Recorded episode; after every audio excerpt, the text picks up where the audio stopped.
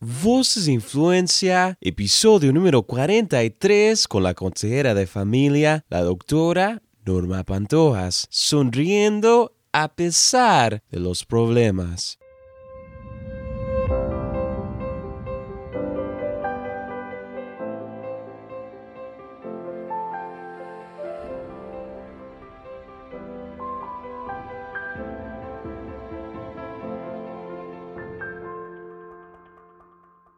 Hola querido amigo, querida amiga, bienvenido y bienvenida a tu programa Voces de Influencia, transmitido por tu cadena de enlace. Yo soy tu anfitrión Joshua Galdes y wow, qué alegría poder acompañarte el día de hoy.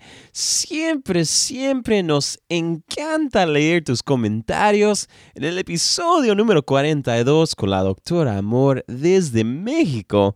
Nos escribe María, me encantó la entrevista y qué hermoso testimonio en el episodio número 38 con la cantante Melissa Hermosillo nos escribe desde aquí en los Estados Unidos, Yoka. Me encantó este podcast ya que me pude identificar con sus padecimientos de ansiedad, muchas bendiciones y seguimos adelante. Hoy es jueves y en esta fecha se celebra el Día de Acción de Gracias en los Estados Unidos. te quiero preguntar, ¿de qué estás agradecido? Y te lo digo con todo el corazón, estoy agradecido contigo. Agradezco a Dios por enlace, Estoy agradecido por el gran honor y privilegio de poder acompañarte cada semana, querido amigo, querida amiga. Le agradezco a Dios por los invitados, el equipo, nuestro querido Isaac y todo el equipo que forma parte de este programa. Le agradezco a Dios por mi familia y por la vida. ¿De qué estás agradecido?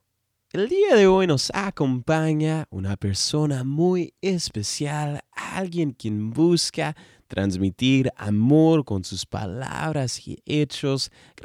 Esta entrevista en los pasillos de Expolit, la ciudad de Miami, en los Estados Unidos. Así que en el fondo vas a poder escuchar voces, música y mucho movimiento, ya que Expolit es un evento único. Si aún no sabes qué es Expolit, en el episodio número 30 del programa tuvimos a la directora de Expolit, Marie Griffin, y ahí puedes aprender más de este evento único.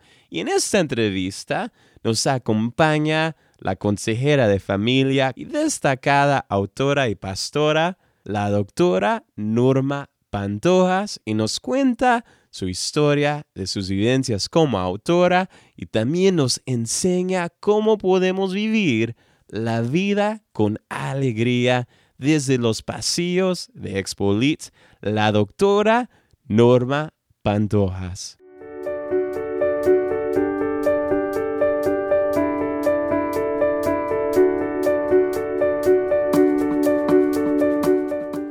Estoy muy contento y eh, eh, en nuestro programa nos gusta conocer a nuestros invitados más allá de sus plataformas, quizás a algunas personas que nos están escuchando que han leído algunos de sus libros, pero ah, queremos comenzar desde los comienzos. ¿Cómo fue la niñez de Norma Pantojas? Bueno, mi niñez yo no la cambiaría por nada en el mundo. Yo soy la mayor de cinco hijos.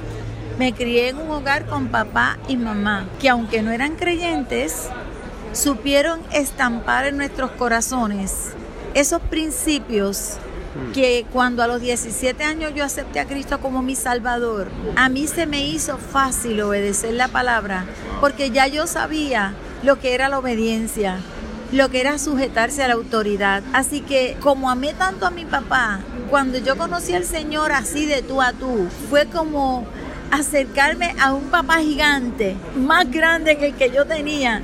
Y si yo amaba al mío, que era chiquito, imagínate, al más grande. Así que eso ha sido lo que ha contribuido a que mi vida sinceramente se pinte de colores. Y, usted eh, habla mucho de la felicidad.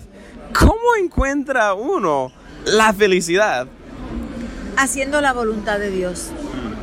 Eso parece un cliché, parece un estribillo, pero ninguna persona que tenga una conciencia con mil millones de conflictos, una persona que delante de ti es algo y detrás de ti es otra, una persona que en la iglesia se comporta de una forma y fuera de la iglesia es otra, alguien que en la iglesia es, es muy, muy cantador, me voy con él, me voy con él, me voy con él y todo es felicidad y cuando llega a la casa insulta a medio mundo, nadie así puede ser feliz. Somos felices cuando Dios impregna nuestra vida de su amor y mi vida, donde quiera que está, es fiel a esos principios y los practica.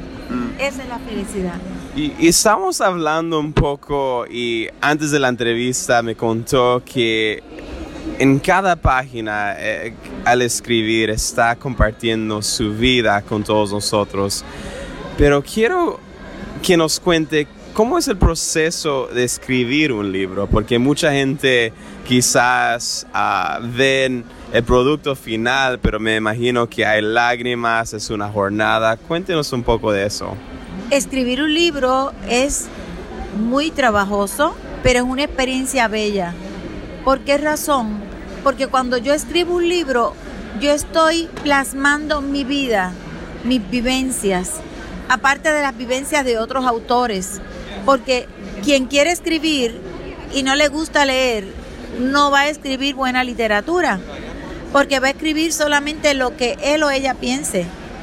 Y en la vida nos enriquecemos unos a otros emocionalmente, espiritualmente y en todas las áreas de nuestra vida cuando yo puedo tomar tus experiencias, puedo tomarlas del otro, puedo tomarlas de aquel otro.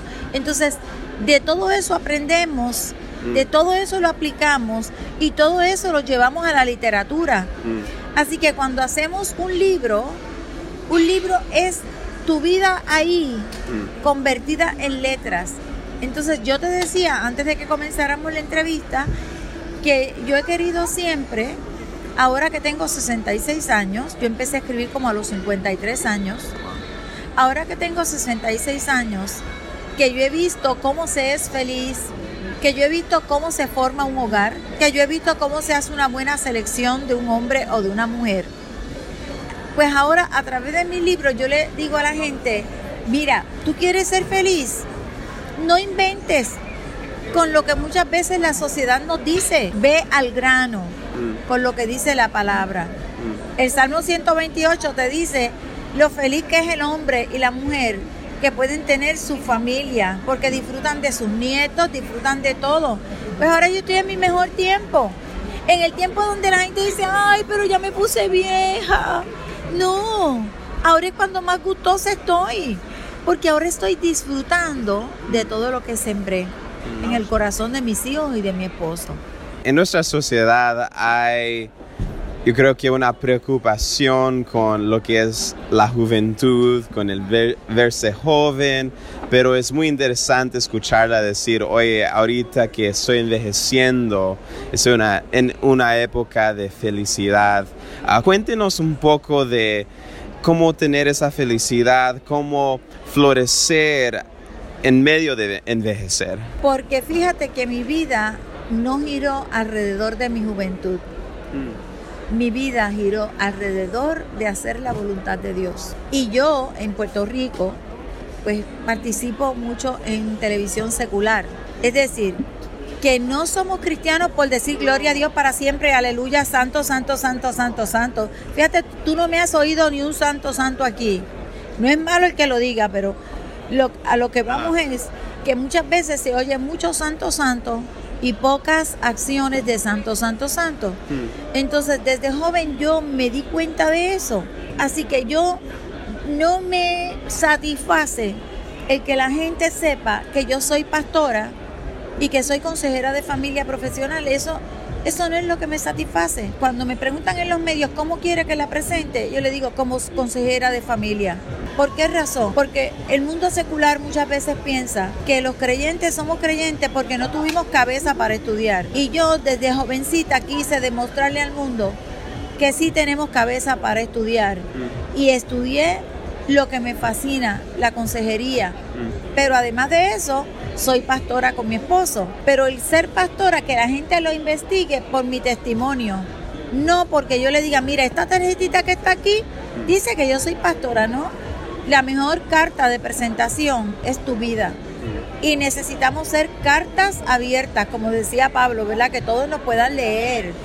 Así que piensa tú en el hogar, tú que nos estás escuchando, si realmente la gente puede aprender de la lectura de tu vida, puede aprender de la lectura de cómo tú tratas a tus hijos, cómo tú tratas a tu esposo, a tu esposa, cómo tú tratas al que te encontraste en la tienda, al que te encontraste en el supermercado. Entonces, esa realmente debiera ser siempre nuestro ser. Ah, ahorita hablando un poco de libros, regresando a eso, tiene usted un nuevo libro, Alegría para la Vida. Para los que nos están escuchando, cuéntenos un poco de este libro y cómo este libro ah, quizás es diferente de los libros anteriores. Mira, este libro es diferente en el sentido de que este libro va dirigido no solamente a las mujeres. Siempre la gente me veía identificándome con las mujeres Hubo personas que se arriesgaron a preguntarme si yo era feminista. Yo yo no soy ni feminista ni machista, yo soy familista. Arriba los hombres y arriba las mujeres. Pero entonces este libro va dirigido, el, que iba antes de este fue Mantén la calma y disfruta la espera de la mujer que no tiene todavía novio o se divorció o lo que fuera y está desesperada buscando una persona y mira, mantén la calma supérate como persona. Tú eres más que ser una pareja. Entonces ahora dejé eso ahí, stand-by, y ahora comenzamos con alegría para la vida. Alegría para la vida es ese estado de contentamiento. Porque fíjate que el payaso se ríe muchísimo, pero tiene que dibujarse la sonrisa en rojo. Cuando se la borra, ¿qué quedó? No quedó nada de la sonrisa. Pero el estado de contentamiento es que aunque yo esté sin maquillar, la alegría se refleja en mi rostro, en mis ojos, en mi manera de vivir. Y cuando comenzamos a vivir en ese estado, es cuando tenemos esa paz en nuestro corazón que nos hace poder reír. Es esa paz que llega a nuestro corazón a pesar de que hay momentos difíciles, yo pasé por un kayaking. Yo he pasado por una hija viuda a los 25 años. Yo he pasado momentos muy duros en mi vida. He podido llorar, pero no me he quedado en el llanto. ¿Por qué? Porque el contentamiento que llevo dentro es más grande y más fuerte que las circunstancias que me rodean. ¿Por qué tú crees que hay tanta depresión? Porque la gente vive de, cada situación que pasa. Y entonces tienen una pena y siguen llorando. Me pasó esto, tuve una enfermedad, perdí un familiar, perdí a mi mamá. ¿Y cómo yo voy a estar contento? Y Pues porque viven día a día conforme a las circunstancias el contentamiento y la alegría que yo traigo en este libro es esa alegría que vence las circunstancias. Y en este libro va dirigido al empresario. ¿Cómo va dirigido al empleado? ¿Cómo yo puedo ser un buen trabajador y ganarme la confianza del jefe? ¿Cuáles son esas características que nos definen? Todo eso se da cuando hay alegría. Cuando tú has visto, y a los radioescuchas, cuando ustedes han visto un anuncio que diga, se busca un deprimido para servicio al cliente. Eso es imposible. Se busca un deprimido para vender automóviles. Nadie te va a comprar. Nadie va a comprar tus ideas, aún en tu hogar. Tus hijos no van a comprar tus ideas si tienen un padre o una madre triste que solamente le hablan de pesimismo, porque es que el optimista ve el problema pero ve la solución, busca la solución. El pesimista se enfoca en el problema. Y eso es uno de los rasgos que van a traer a la persona con este libro a ver una realidad diferente, a no fijarse en las patitas del pavo real, fijarse en el plumaje. ¿Tú has visto las patas del pavo real? ¿Tú las has visto? Sí. ¿Cómo son? Um, son, ah, son pequeñas, ¿no? Sí, y, y feitas, son bien feas. Son bien feas. Y sabes que yo nunca me había fijado en las patas del pavo real. Y hace como dos millones de años, yo tenía como 100 años menos, que fue un predicador que se llama Fran Pagán. Y él, hoy día él es pastor, y él habló de las patas del pavo real, de lo feas que eran. Yo nunca me había fijado en las patas del pavo real, porque yo siempre que iba al Hotel Barranquitas en Puerto Rico había unos pavos reales. Lo que a mí me impresionaba y me apasionaba era el plumaje. Ah, Entonces, cuando el predicador habló de las patas, de lo feas que eran, que nos debíamos fijar en lo bonito, yo estuve pendiente de cuando yo volviera a ver un pavo. Y las patas del pavo real son horrendas. Pero el plumaje es espectacular. mm, La vida Mm. tiene patitas feas, momentos difíciles. Óyeme, pero vamos a fijarnos en las plumas del pavo real. mm, Esa es la clave mm, de aprender a ser feliz. sí, Y que Dios sea quien dirija nuestros pasos. No importa cómo sea el momento, lo importante es que Dios está dirigiendo mis pasos. Así que aún lo malo que me pase, yo digo, Dios lo va a usar para moldear mi, para- mi carácter, para formar carácter en mi vida. Así que sea que muramos o que vivamos, somos del Señor. mm. Así que somos felices. Wow. Vamos a ir a nuestro último segmento y eh, en este segmento ah, tenemos unas preguntas que le preguntamos a todos nuestros invitados y ah, hace más temprano nos contó que tenía 66 años, ¿no sé? Sete- 66. Y si pudiéramos regresar unos 10 años atrás y Norma Pandoja se pudiera hablar a ella misma, ¿qué es lo que usted le diría a usted misma 10 años atrás? Sigue con lo que ha dirigido tu vida hasta ahora. Que así vas a ir muy bien. Porque has amado y estás siendo amada. Dios te ama, Dios te ha bendecido.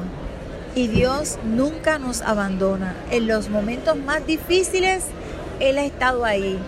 Él es el que me ha sostenido. Él es mi apoyo. Y sigue con las mismas características que decidiste buscar en un hombre, que fueron las que encontré en mi esposo. Responsable, íntegro, que ama a Dios, que ama a su familia, eh, que ha sido un hombre fiel, que hemos construido un hogar. No, no, no, no, no, no hay que cambiar para nada. Sigue por ahí. ¿Sabes lo que me hubiera fascinado aprender? ¿Qué? ¿Qué es lo que le, le vieron? El inglés con fluidez. Eso sí. Pero fíjate que sin eso tú puedes vivir. Mm. Pero me hubiera encantado hacerlo y tocar piano.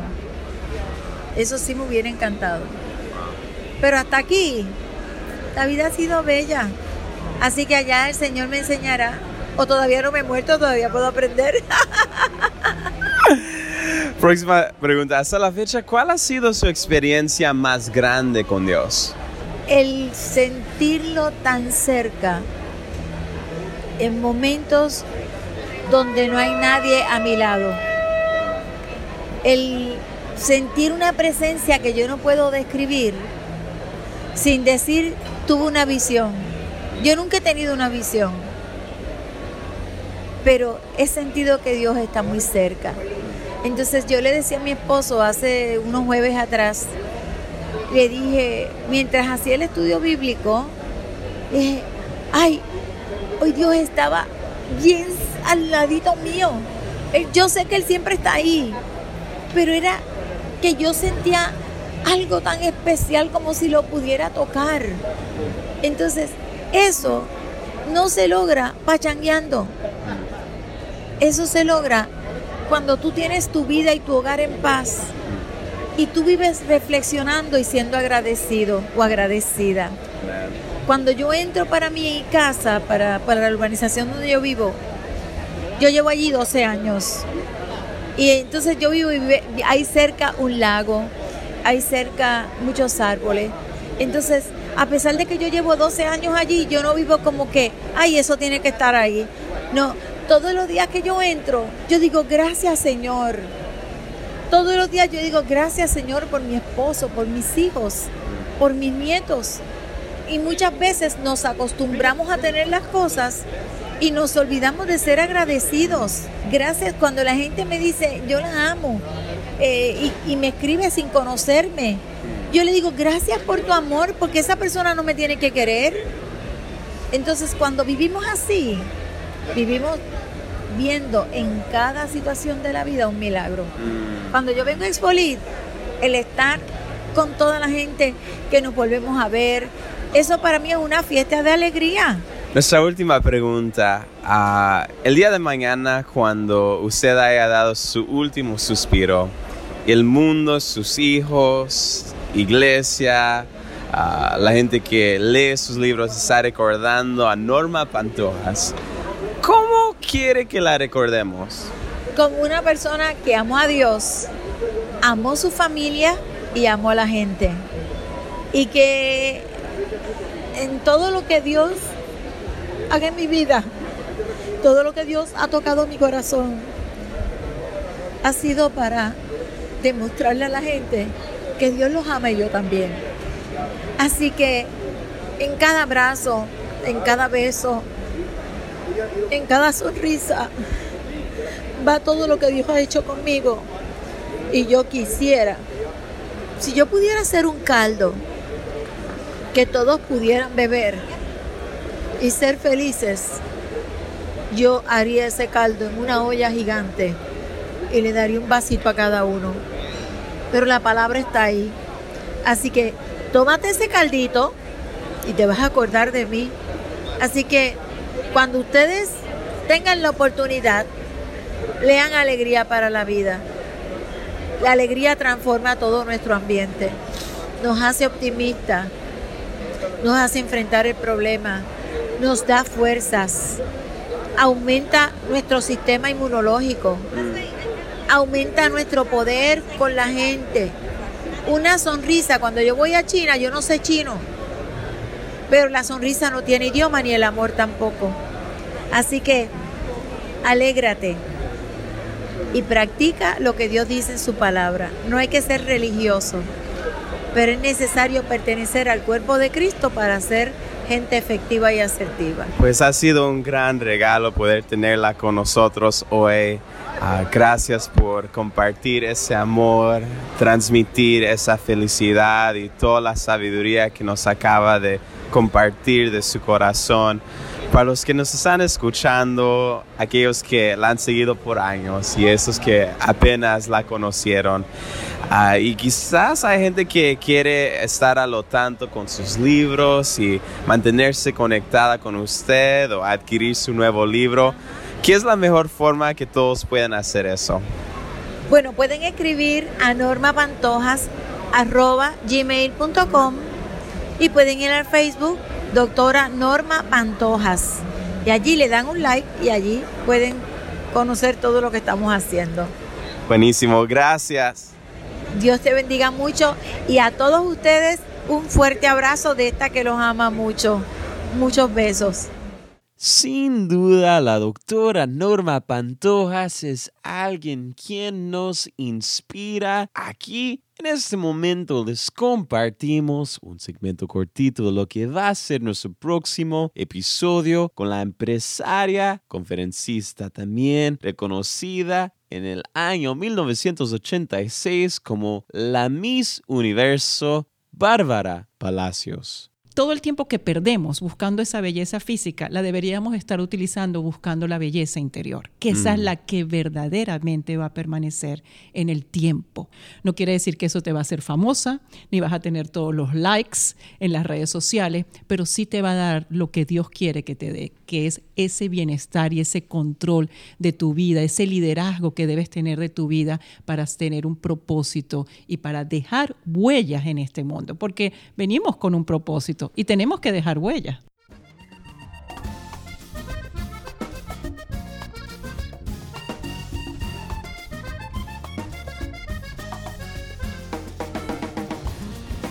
Querido amigo, quisiera tomar este momento para agradecerte a ti por escuchar este programa. Es un gran honor y privilegio acompañarte cada semana.